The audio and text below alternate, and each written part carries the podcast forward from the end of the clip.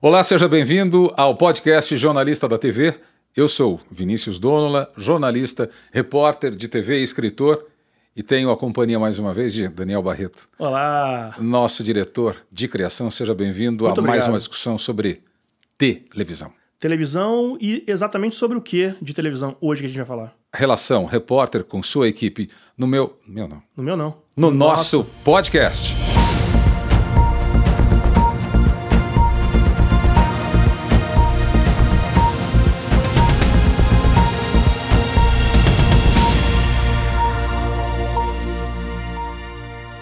A relação do, do repórter com seu repórter cinematográfico e seu técnico Uhum.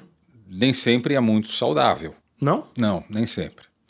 Graças a Deus, eu tive o privilégio de estabelecer relações muito bacanas e de, de profunda amizade, de afinidade com as minhas equipes. Só que, como passageiro da companhia de meus cinegrafistas e operadores, ouvi relatos assim muito, até diria tristes, sabia? Uhum. Nem sempre a relação é harmoniosa, então. Não, nem sempre. E- tá, então deixa eu te fazer uma pergunta primeiro. Antes da gente começar, só me dá um- uma recapitulada. Em que equipe é essa que a gente tá falando, vai? Tá. Então, é o repórter e mais quem? Vou falar é o repórter e mais quem era, para a gente chegar ao repórter e mais quem é. E lá no fim a gente fala o repórter, Repórter mais quem quem, vai ser. vai ser. Tá bom, tá bom. Bom, no meu tempo, lá atrás, quando eu comecei, final dos anos 1980, éramos cinco: o repórter, o repórter cinematográfico, o operador de VT, porque a fita, a mídia, no caso, a fita, não ficava dentro da câmera, havia uma caixa chamada VT, que era operada por um operador de VT. Certo. Então nós temos três profissionais. O quarto era o iluminador e o quinto o motorista. As equipes foram, foram sendo enxutas, foram enxugando, foram diminuindo. E hoje a gente tem nas grandes emissoras equipes com três pessoas na cobertura factual. Três. O operador técnico que acumula a função de motorista. Já falamos sobre esse absurdo em outro episódio, vale a pena conferir. E é, e é, é aquilo que a gente fala: é a onda, é- é- não tem como remar contra essa maré. É verdade. E, em muitos casos, a gente tem o cinegrafista que acumula a função de motorista. Então você tem uma equipe reduzida com duas pessoas. Mas vamos falar de uma equipe de três, de uma emissora grande de televisão numa capital. Então você tem o técnico que dirige o cinegrafista, o repórter cinematográfico e o seu repórter. E essa relação começa a ficar tumultuada num primeiro momento, que é o que eu costumo chamar do maldito teste do equipamento. Como que funciona isso? Funciona assim. Essas câmeras que a gente está usando aqui, elas são câmeras muito modernas e que apresentam pouquíssimos problemas. Só que a- as câmeras de televisão costumam ser muito rodadas, elas rodam muito ah, debaixo de sol, de chuva e começam a apresentar defeito, o que é natural ao longo do tempo. Certo. Então, o repórter cinematográfico, quando ele entra na emissora, ele se dirige ao almoxarifado para, junto com o seu técnico, seu auxiliar, em TV a gente chama de pejoteiro, que vem de UPJ, Unidade Portátil de Jornalismo. Então, o repórter cinematográfico e seu pejoteiro, eles vão fazer o teste do equipamento. E esse teste, ele demanda um tempo. Por quê? Você usa microfones sem fio, que dão um problema o tempo todo. Você tem trauma com microfone sem fio? que eu Ah. Tenho. sei, eu sei. Aqueles espetáculos da Disney, todo mundo dança e nunca você tem um picote de áudio, uma falha, um chiado, aquilo. E você vê um show da Broadway, você fica não, não, revoltado. não, não, não. Pra- Eu só fico atento ao microfone sem fio. Falei, não é possível, os caras estão Vai dançando. falhar, vai falhar. Nunca. E no caso de televisão, ele falha a uma distância de dois metros. Eu acho que nós estamos num país povoado de profunda, ah, profunda eh, interferência eletromagnética. Tudo bem. Enfim, perde-se um tempo ali. E o que, que acontece? Porque isso gera um primeiro atrito. A chefia de reportagem começa a cobrar a saída da equipe. E cobra de quem? Do repórter. Mas Vocês não já é o repórter que faz o, o confere os equipamentos. Não é. O repórter apenas espera o confere. Tá bom. E aí ele é a salsicha do cachorro quente. Ele fica entre o pão da cobrança Uhum. e outro pedaço do pão, que é a necessidade de se checar os equipamentos que você E vai é usar rua. necessidade mesmo. É É você não necessidade. checar, Não corre o risco de dar problema na rua e é muito pior. E quem vai ser cobrado? Quem não testou. Então você tem que fazer o teste. Tá bom. E nesse momento o repórter acaba ficando um pouco ansioso porque ele é cobrado pela chefia. Gente, vamos embora, vamos embora. E a equipe sente que está sendo acusada de fazer Corpo mole. Corpo mole. E é nessa hora que começa o primeiro atrito. Então, só recapitulando esse momento da checagem dos equipamentos. Você entra na emissora, pega sua pauta, enquanto o repórter cinematográfico e seu técnico vão checar o equipamento. Esse cheque ele é necessário, porém ele pode demorar um pouquinho mais do que o normal. Normalmente 25, 30 minutos. Uhum. Só que a chefia começa a pressionar o repórter. E o repórter é jogado contra a sua equipe. Que dica então você tem para dar nessa situação? Nessa situação, uh, você primeiro tem que entender que aquele teste é necessário e jamais ficar ocultando. Não, já, uh, uh, já estamos indo. Olha, o teste está sendo feito. Quando acabar o teste, eu mando uma mensagem para que você saiba o horário em que estamos saindo da emissora. Simples. Ponto final. Ah, você está transferindo o, a, a, o problema para a equipe técnica. Não, não. Eu estou apenas agindo com clareza para que a chefia de reportagem saiba o momento em que estamos partindo da emissora após o teste, porque o teste não é de responsabilidade do jornalista, do repórter, e sim do repórter cinematográfico, que pode ser um jornalista ou pode estar ligado ao departamento de operações e do seu auxiliar. Certo, beleza. Pegou? Uhum. Esse é o primeiro, primeiro problema. O segundo problema, e essa queixa eu tenho ouvido, sabe de quem? De pessoas. Sabe de quem? Eu pensei nele, É. Luiz Roberto. De pessoas, de colegas que têm mandado mensagens por conta do e-book. Eles estão lendo e se identificando no e-book em alguns momentos. Uhum. E eles dizem que muitos repórteres, isto é. parece mentira, mas imagina a cena. Muitos repórteres entram no carro da reportagem, cumprimentam o seu cinegrafista e o seu técnico, dizem o destino da primeira marcação da pauta, do primeiro local de gravação, mas não brifam a equipe a respeito da missão daquele dia, da pauta daquele dia. Isto é uma obrigação do repórter, porque ele precisa do envolvimento da sua equipe no conteúdo. Ele precisa enxergar o repórter, o repórter cinematográfico, como o jornalista da imagem. Ele precisa enxergar o operador técnico como o jornalista da luz, o jornalista do som. Ele precisa entender que, embora as figuras que compõem uma equipe de reportagem tenham históricos diferentes, eles ali são jornalistas em seus quadrados. Cada um no seu quadrado. O jornalista com o quadrado do texto, o repórter cinematográfico com o quadrado das imagens e o técnico com o quadrado, inclusive, do volante. Uhum. Eles não são parte do equipamento.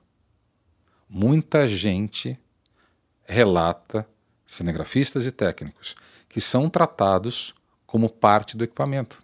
Caramba. A pecinha que faz o equipamento mexer. Isso é um desrespeito muito grande.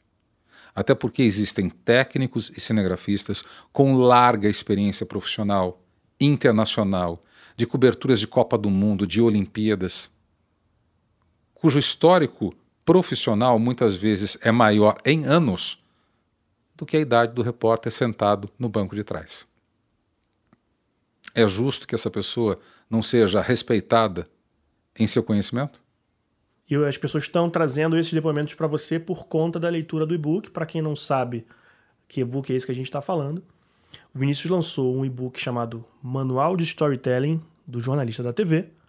E você pode baixar gratuitamente no site viniciusdonola.com, no link na bio no Instagram, no Facebook, no LinkedIn. É só procurar, a gente está disponibilizando vários links e tá chovendo feedback Muito de gente se identificando com várias partes. Que loucura, né? É. é esporte coletivo e tem que funcionar muito bem, é, com uma afinação orquestral. É, É uma orquestra pequenininha. de fato.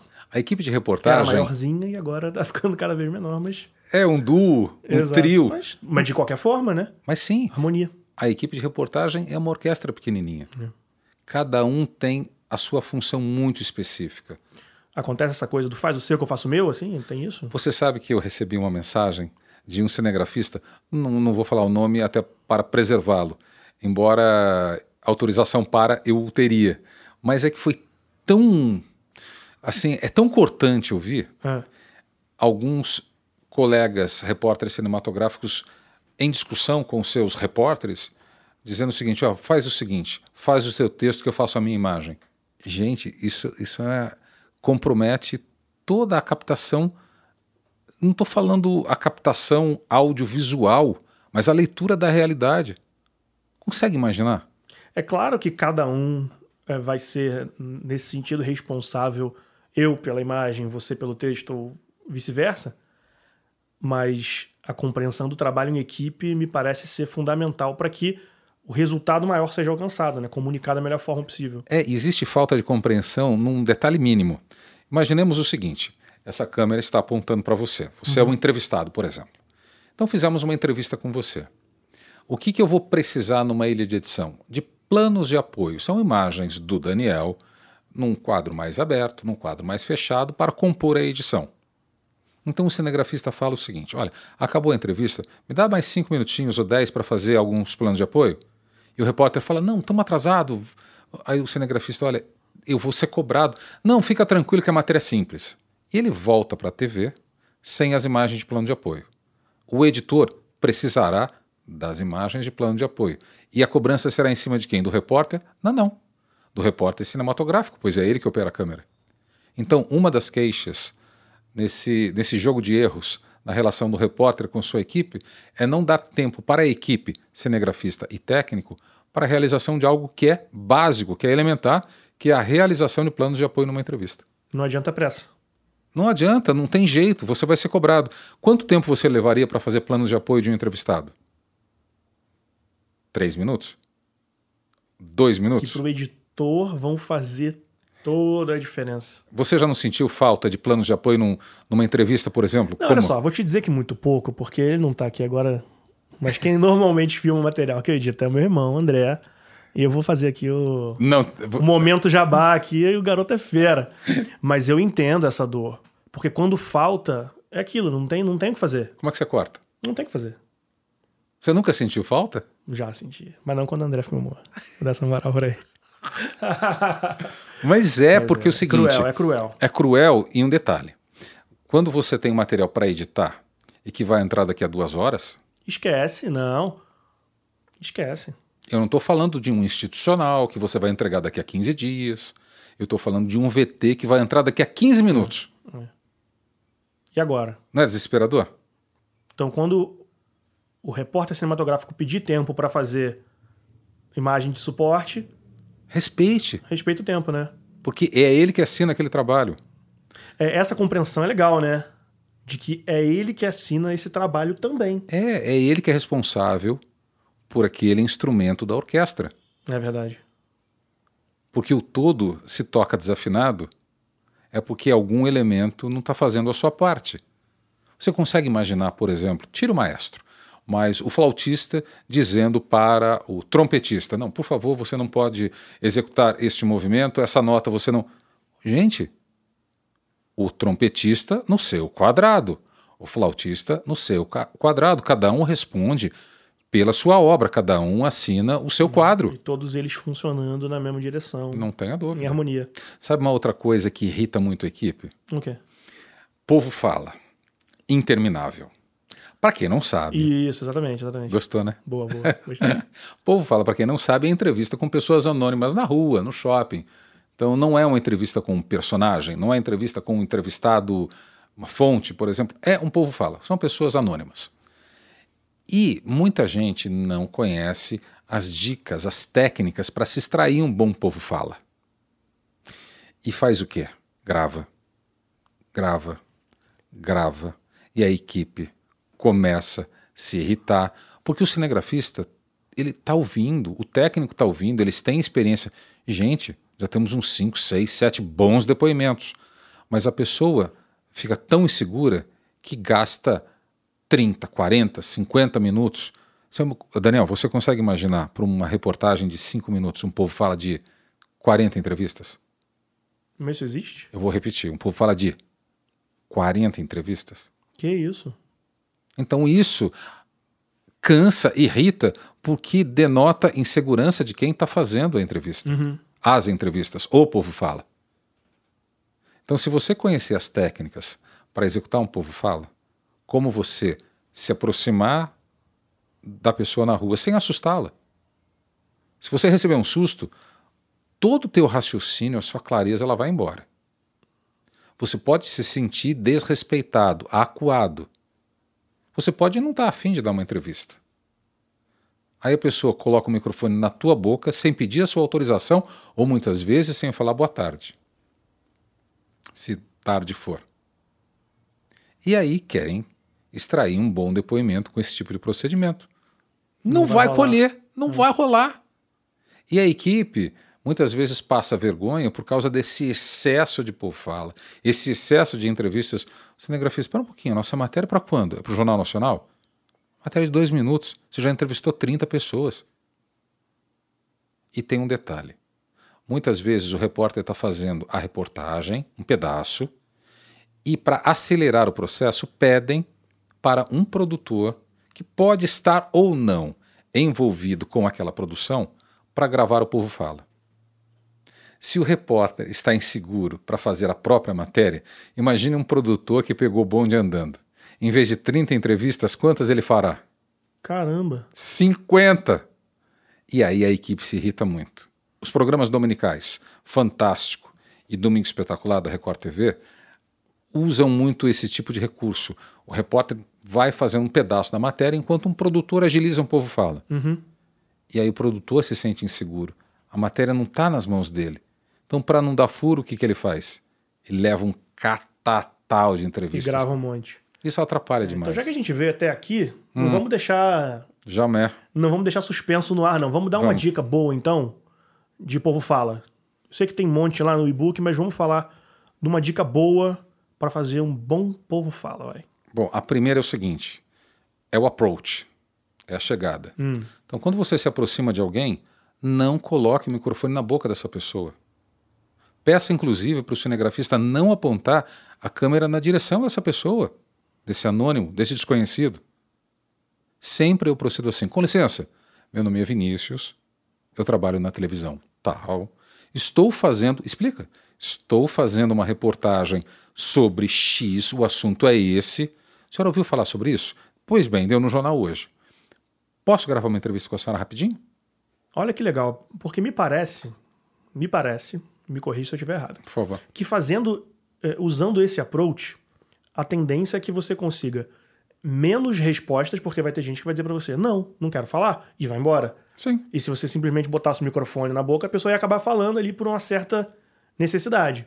Mas quem disse que eu mas quero resposta do apressado? Mas exatamente. Mas a qualidade dos depoimentos que você colhe, ainda que sejam menores ah, em quantidade, são muito grandes em qualidade, né? Mas você abre o seu coração ou a sua mente para uma pessoa que te desrespeitou, é. colocando o um microfone na sua boca, te colocando uma câmera de TV enorme voltada para o seu rosto, sem ao menos ter falado. Eu não sabia que isso rolava. Por favor? Sim. Caramba. Então a, a pessoa trava. E muitas vezes ela fala para se ver livre, né? porque ela acha melhor falar qualquer besteira do que virar as costas. Caramba. Ela não quer ser deselegante com a pessoa que foi deselegante com ela. Eu gostei muito desse tema. Depois, é, se você que está ouvindo ou assistindo achar interessante a gente fazer um episódio falando mais sobre o Povo Fala, Sim. eu particularmente acho que ia ser muito legal. A gente pode voltar nisso depois, né? Aí tem uma outra coisa do Povo Fala que é muito interessante. A conversa que se estabelece numa entrevista é o que eu chamo de nirvana da sonora. Sonora em televisão é sinônimo de entrevista. Então, estabelece-se uma, uma relação muito informal. E quando eu estou conversando com você, Daniel, então, puxa, Daniel, você passou o Natal sério? É claro que é sério. Você não está brincando, você está falando como foi o seu Natal. Mas essa pergunta, sério, é uma expressão de surpresa que dá tempero. Sério, Vinícius, eu não só passei o Natal, como passei também o Réveillon lá. Falei, não, Daniel, você está mentindo. É claro que você não está mentindo, mas essa é uma outra reação de surpresa que vai catalisar uma outra resposta. Vinícius, o Réveillon, inclusive, estava super chuvoso. Ah, então. Faz a... conversa acontecer com mais naturalidade. Perfeito. Porém, se eu gravo com o microfone de mão, não microfone de lapela como este aqui, o microfone de mão ou sorvetão. Sabia que se chama sorvetão? Sorvetão, sorvetão. já ouvi sorvetão. Essa Sorvetão. gíria da, da TV. Conhece? É. Então, se você puxa, sério? Não, você está mentindo. Eu não posso fazer esse movimento. Deixa o microfone na boca do entrevistado. Eu não tenho interesse que o editor possa usar essa minha pergunta. Não, Daniel, sério? E deixa o microfone sempre no entrevistado. Só se. E no ano que vem, você já tem alguma programação? Então você só traz o microfone para você Quando me interessa gravar a pergunta. quando você quer que o editor use a pergunta. Quando eu não quero, eu distancio o microfone da minha boca. Ah, mas o editor vai ficar muito bravo porque tem uma pergunta sem som. Talvez. Mas eu prefiro a irritação do editor ao meu constrangimento no ar. É porque você não vai ter tempo na vida real, você não vai ter tempo de sentar com o editor e explicar para ele no, no factual, né? Dizer para ele, ó, como? essa pergunta aqui era retórica, não usa ela. Daniel, a mídia foi levada pelo motoqueiro. A edição do VT está sendo feita e eu nem cheguei à rua, Então, da rua forma, ainda. você tem que já pré-editar a coisa enquanto você tá fazendo, né? Não tenha dúvida. Hum. Então, uma dica que eu falo: deixe o microfone longe da sua boca quando você não quer que determinadas perguntas aparentemente tolas Mas Sejam levadas ao ar. manter a conversa alimentar a conversa. Fera, muito fera. Sabe onde eu aprendi isso? Na aula de Povo Fala na faculdade? Não tive. Na aula de Povo Fala na redação? Não tive. Em TV funciona assim: ó, a equipe está te esperando lá no almoxarifado, você vai para a rua e faz um Povo Fala sobre o aumento da taxa Selic, beleza? Ah, ah é? E a pessoa vai, não sabe nem segurar o microfone direito. Qual a importância que o senhor vê nisso? E aquele braço duro não sabe nem mexer, o- como movimentar o microfone com o braço. Quanto mais a técnica para conduzir uma entrevista, extraindo da conversa com o desconhecido o melhor que tem a ser extraído, sem se expor ao ridículo ou ao constrangimento de uma expressão ou de uma pergunta mal colocada. Onde a gente aprende isso? Como que você fala? Na força do ótimo. É, exatamente. E nessas, nesse, jo nesse jogo de erros, né, É. da relação repórter Equipe. e equipe, tem algo que é muito constrangedor, que é não participar a equipe, não colocar a equipe na conversa com o entrevistado ou o personagem. Como assim? Imagina que você é o personagem. Olha, pessoal, Daniel Barreto, diretor de criação. Nós vamos entrevistá-lo. Se vocês, inclusive, tiverem alguma sugestão, fiquem à vontade. A nossa conversa é essa. A gente está montando o equipamento, beleza, mas fique à vontade. É simplesmente o erro de desconsiderar a presença da equipe. O grande erro é enxergar a equipe como um conjunto de apertadores de botão. Isso é muito ofensivo. O repórter cinematográfico talvez seja a mais importante peça dentro de uma equipe de reportagem. Sem o repórter, eu faço matéria. Sem o repórter cinematográfico, eu não faço. Sem imagem, eu não tenho VT para televisão. Sem repórter, eu tenho. E quando a equipe é tratada como um conjunto de apertadores de botão, não tem como rolar um bom clima na equipe. Eu diria que você compromete o clima e você compromete o resultado também. Totalmente. Você desconsidera a experiência de uma equipe que com certeza tem muito para somar. Outra coisa, você falou de experiência. A experiência desses profissionais merece o chamado crédito no ar. Porque o repórter, quando o repórter faz a passagem, aparece Vinícius Donola, repórter, ou Vinícius Donola, Teresópolis, ou a cidade onde a gente estiver gravando. Certo. Neste caso, Teresópolis. Quem fez aquelas imagens? Quem fez aquele áudio? Quem fez aquela luz? Porque este quem fez será cobrado se houver algum erro. Então ele é sempre procurado no erro. E o, o maior elogio a ele qual é? O silêncio. Isso frustra, porque você só é reconhecido Quando tem um problema. Que isso não é reconhecimento, é chamada, é toco, é bronca, é esporro. Então, quem fez aquela imagem? Eu não tenho como deixar de falar do meu amigo Tim Lopes. Toda vez que eu fazia uma produção com o Tim, ele vinha, Vinícius, pô, esquece lá meu crédito lá, produção Tim Lopes. Gente, não precisa pedir. Ele é o jornalista responsável pela produção. Cinegrafista, puxa, Vinícius, esquece lá do meu crédito. Não, a gente não deveria. E tem, e tem gente que esquece? Na maior parte das vezes, tá Daniel. brincando. Daniel, na maior parte das vezes. Caramba. Na maior parte das vezes. Mas se houver um problema, o crédito será internamente, imediatamente identificado. É. Então a gente falou: olha quantos problemas na relação. O primeiro, não respeitar o tempo da equipe para checar os equipamentos. Isso é um procedimento básico, necessário, imprescindível. O segundo, o repórter que entra num carro e não comunica, não divide com, as com a equipe o teor daquela pauta. O terceiro é não respeitar o cinegrafista quando dá necessidade de fazer alguns planos de apoio. Outro problema é o você não incluir a equipe na conversa com o seu entrevistado, tratar a sua equipe apenas como um conjunto dos apertadores de botão. E por fim, você não creditar no ar o trabalho e muitas vezes o excelente trabalho de cinegrafistas e técnicos que contribuem para assinar a sua boa matéria. E aí o que acontece? O meio é pequeno, é uma vila. Todo mundo se fala, todo mundo se Não conhece. tem jeito. A boa fama se espalha rapidinho e a má fama se espalha mais rápido. Então, o repórter companheiro, aquele que briga junto com a equipe, puxa vida, todo mundo sabe quem é. Mas o cara mala, o cara egoísta, o vaidoso, o umbigocentrista que só pensa em si, esse também todo mundo sabe quem é. E é triste você ver que passa-se tanto tempo, né? Eu estou falando tanto tempo desde que eu comecei a fazer televisão, e as queixas que eu recebi pós lançamento do e-book são as mesmas que eu ouço das equipes desde que eu comecei a trabalhar em TV, no fim dos anos 1980. A gente não conseguiu evoluir.